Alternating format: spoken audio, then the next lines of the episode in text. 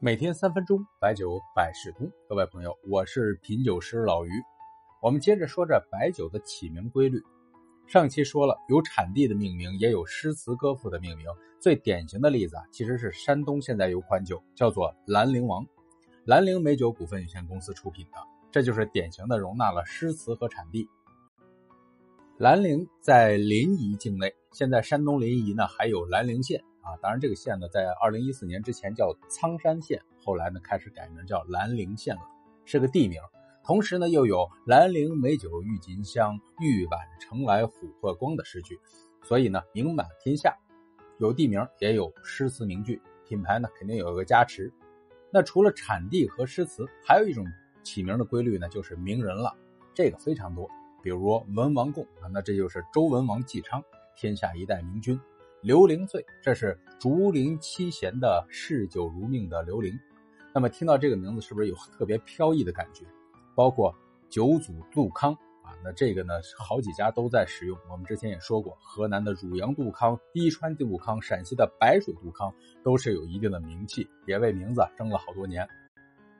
用的最多的名人应该是诗仙李太白。李白呢，现在留到现在的诗应该有一千多首，谈到酒的诗大概有一百七十首左右，所以说呢，也是当今用的最多的名字。陕西就有款叫太白酒啊，以前瓶身上的就是举头望明月的李白的画像。不过这款酒的名字呢，据说传承比李白还要更早，但是呢，跟后来李白呢也有关系。重庆的诗仙太白，这是因为李白流放夜郎，至于重庆万县西岩而得名。河南呢也有太白酒，辽宁呢也有个酒精厂的生产太白酒，安徽呢在过去呢也有一个太白酒厂，是遍地开花。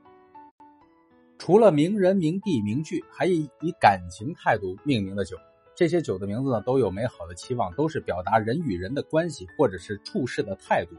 比如说舍得酒，食无所舍，亦无所得；糊涂酒，百年糊涂，它容易让人想起郑板桥的难得糊涂。金世元、金六福、永福酱。另外呢，还有一些以工艺或者是原料起名的酒，比如说最有名的就是五粮液，五种粮食，小玉、高大糯，啊，这是典型的原料。那么像二锅头就属于工艺，旧时酿造酒的时候要用装冷水的大锅作为冷却设备，以第二次冷水时流出的锅头酒，哎，这个时候呢比较纯正，浓度虽然高，但是呢不烈，更醇厚绵香。沧州蜀干酒，这也是曾经的五十三优，一听就知道它的原料。另外呢，还有很多酒呢，叫做窖，什么什么池，什么什么坊，啊，比如口子窖啊、宁城老窖这样的名字，一听到一说窖啊、池啊，这大部分都是浓香酒，因为浓香呢要比其他香型更在乎窖的作用。另外呢，昨天的结尾诗词呢用的是李商隐写的《醉流霞》，后来有听众告诉我。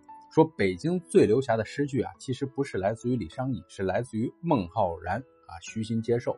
那么孟浩然这首诗呢，看着也非常有意境。今灶初开火，仙桃正发花。